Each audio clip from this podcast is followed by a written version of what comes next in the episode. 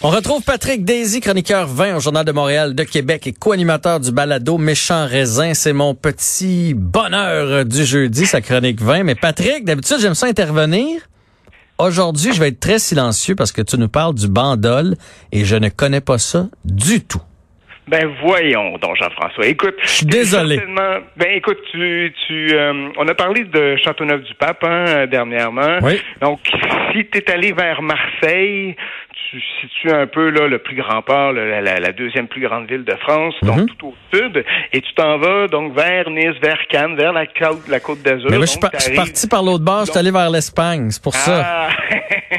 oh, c'est tout, c'est tout aussi bien, je te dirais. Euh, écoute, t'as, euh, dans les vins de Provence, hein, on connaît surtout les Provences, les, vins de Provence pour les rosés, et avec les temps qu'il fait en ce moment, c'est tout approprié. Euh, et donc, si tu regardes un peu près Toulon, en fait, tu as une appellation qui s'appelle Bandol. Et en fait, je te parle de Bandol parce que c'est certainement le roi des vins de toute la Provence. Euh, tant au niveau des rouges, surtout au niveau des rouges et au niveau des rosés. Et donc, en fait, et ce qui est plus le plus formidable en, ce moment, c'est un peu difficile de prendre l'avion, donc euh, je vous fais voyager avec un peu en, en prenant un verre de vin. Et imagine-toi, là, Jean-François, là, tu as les deux pieds dans la vigne, là, puis tu regardes en avant de toi, puis tu vois clairement là, les, les vagues de la Méditerranée. Donc, tu es vraiment là, à, c'est probablement le, le, un, le vignoble, il y en a certainement d'autres, mais celui qui donne le plus l'impression d'avoir les deux pieds dans la mer en même temps que tu as les deux pieds dans le, dans le, dans le vignoble. Écoute, je regarde des images présentement, puis c'est exactement ce qu'on voit. Donc, les belles rangées de vignes avec l'océan en avant, la mer, en fait, en avant, puis un peu de montagne aussi. J'avoue que c'est spectaculaire. Et justement, tu fais bien de, de, de, de, de spécifier tout ça, en fait, contribue à un peu à ce que ce qu'on appelle le microclimat. Donc, il fait très chaud là-bas, évidemment, mais en même temps, tu as les brises de mer qui apportent de la fraîcheur et qui permettent euh, justement à la vigne euh, pendant la nuit de, de, justement se rafraîchir. Et et donc, qu'est-ce qu'on y trouve dans ce fameux sol de, de, de Bandol? en fait, la vigne qu'on trouve là-bas, c'est surtout le Mourvèdre. Le Mourvèdre qu'on appelle aussi Monastrel en Espagne et le, le cépage roi, si tu veux, de cette appellation-là. C'est un cépage qui a besoin beaucoup, beaucoup de, de temps pour venir à maturité, OK? Et mhm. donc, c'est pour ça qu'il s'y prête très, très bien dans cette région-là parce qu'il fait très chaud et justement, tu as les nuits fraîches.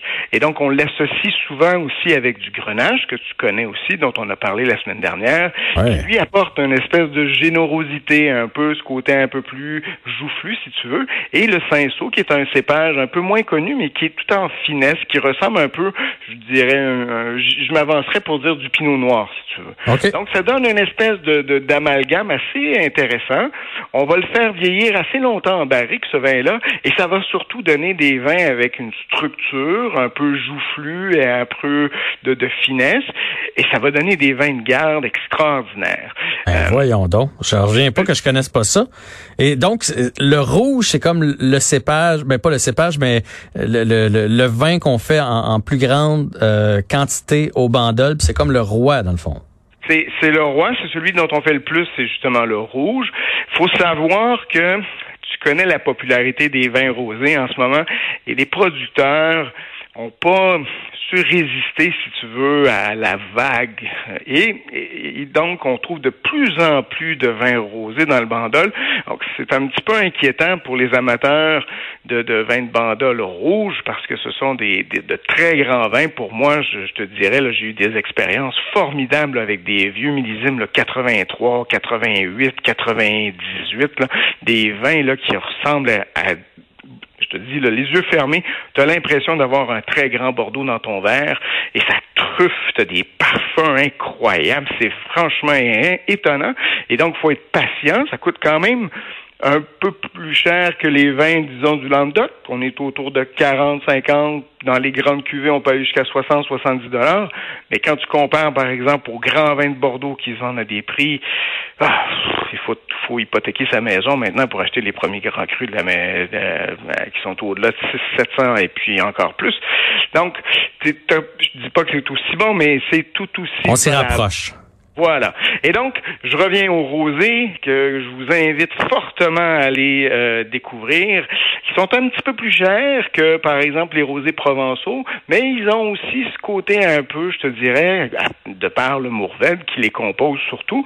Et puis, on y ajoute souvent du Mourvèdre, donc du Grenache, du Cinsault encore une fois, et ça va donner des, des, des vins de euh, aussi, disons, délicat en parfum, mais un petit peu plus structuré au niveau des, des robes. Si vous prenez, par exemple, le pétale de rose, que tout le monde connaît un peu, ou le butinage, si tu veux, que, que, que, par la famille Gassier, qui est très bon, euh, ça donne justement des vins dans cette allure-là, mais avec une capacité étonnante de pouvoir vieillir. Donc, euh, je vous invite à faire la découverte de ça. Et je finis avec les blancs qui je te dirais c'est une très petite production. Euh, on les fait pousser sur les exposants nord hein, pour éviter justement d'avoir tout le soleil. Et donc, ça donne des vins un petit peu plus en fraîcheur. Pas, disons, les plus grands vins blancs du sud de la France, mais c'est quand même fort intéressant. Je te donne deux suggestions. Oui, euh, oui.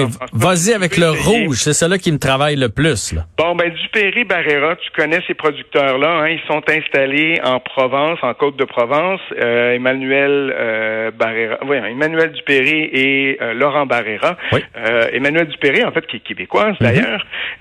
et donc, ce couple-là font justement du bandol. En fait, ce sont, ce sont pas leurs propres vignes. On appelle ça du négoce, c'est-à-dire qu'ils vont acheter des, des, des raisins de d'autres producteurs, mais c'est eux qui vont ensuite vinifier les vins. Donc, ils vont élever les vins, si tu veux, dans leur propre domaine. Ils vont mettre ça ensuite en vente. Donc, c'est un vin à 29,50 2016, il en reste un peu partout. Je vous dis, gardez ça en cave au moins 10 ans, vous allez être flabbergasté termine avec le domaine de la Tour du Bon, domaine Saint, euh, la, cuvée Saint-Vincent. Vous irez voir, de toute façon, c'est sur euh, le balado en reprise là, pour pouvoir avoir euh, l'identification des, vins. Et un très, très beau rosé, un peu plus cher, mais franchement délicieux. Je t'invite à faire la découverte, Jean-François. Tu vas m'en remercier. Écoute, le, le bandol rouge, là, c'est sûr et certain, prochaine fois que je passe à la SAQ, je mets la main là-dessus et je le, j'en achète quelques bouteilles pour pouvoir le garder 10 ans. Patrick Daisy, merci de m'avoir fait découvrir des vins de Bandol aujourd'hui. C'est grand plaisir. La semaine prochaine, on voyage encore. On s'en va en Grèce. Toujours partant. Salut, bonne journée à toi. Et merci d'avoir été là. L'édition euh, du euh, jeudi se termine. C'est un rendez-vous demain, vendredi, 15h. Cette émission est maintenant disponible en podcast. Rendez-vous dans la section balado de l'application ou du site cube.radio pour une écoute sur mesure en tout temps. Cube Radio, autrement dit. Et maintenant, autrement écouté.